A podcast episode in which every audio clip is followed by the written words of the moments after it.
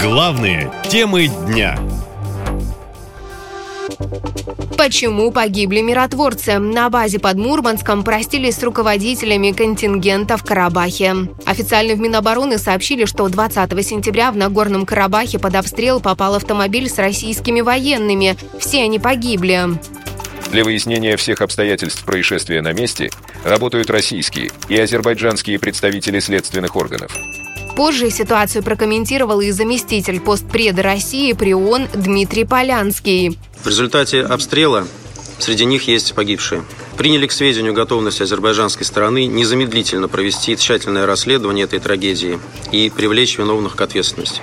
Баку сначала ответственность за случившееся на себя не брал, лишь выразил глубочайшие соболезнования. Позже Владимир Путин провел телефонный разговор с президентом Азербайджана Ильхамом Алиевым, который принес извинения по поводу трагической гибели в Карабахе российских миротворцев. Очень активно работают со всеми сторонами, вовлеченными в этот конфликт делают все для того, чтобы защитить мирное население. В нашем э, основном пункте базирования уже свыше двух тысяч гражданских лиц, из них более тысячи детей находятся. Но мы в очень тесном контакте, повторяю, находимся со всеми сторонами конфликта и с властями в Ереване, в Степанакерте и в Баку. Надеюсь, что мы сможем добиться деэскалации и перевода решения этой проблемы в мирное русло. Тем временем премьер-министр Армении Никол Пашинян обвинил российских миротворцев в провале миссии в регионе.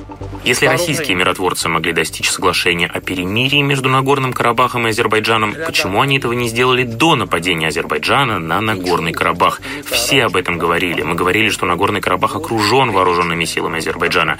Почему посредническая деятельность России не была осуществлена тогда? Пресс-секретарь президента Дмитрий Песков заявил, что российские миротворцы в Карабахе проявляют настоящий героизм, и никто не может их упрекать в неисполнении обязанностей.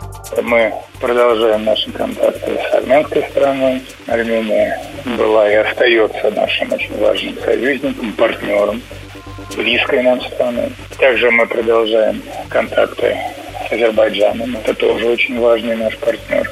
Мы продолжаем наши контакты и с э, армянами в Карабахе. То, что наши военные, собственно, они не занимаются такой, значит, своей схоластикой, они делают конкретное дело, выполняют роль миротворцев, помогают эвакуировать гражданское население, прежде всего детей, из опасных зон. Эта работа продолжается днем и ночью. Военные эксперты говорят, что было минимум четыре атаки на российских миротворцев. В результате обстрела со стороны азербайджанской армии погибли шесть военнослужащих, в том числе заместитель командующего подводными силами Северного флота, капитан первого ранга Иван Ковган. Как сообщили в питерском клубе моряков-подводников и ветеранов ВМФ, офицер погиб за два дня до своего 53-летия. 25 сентября на военно-морской базе Северного флота в Мурманской области прошло прощание с Иваном Коганом. Как пишут местные журналисты, руководство области церемонию проигнорировало.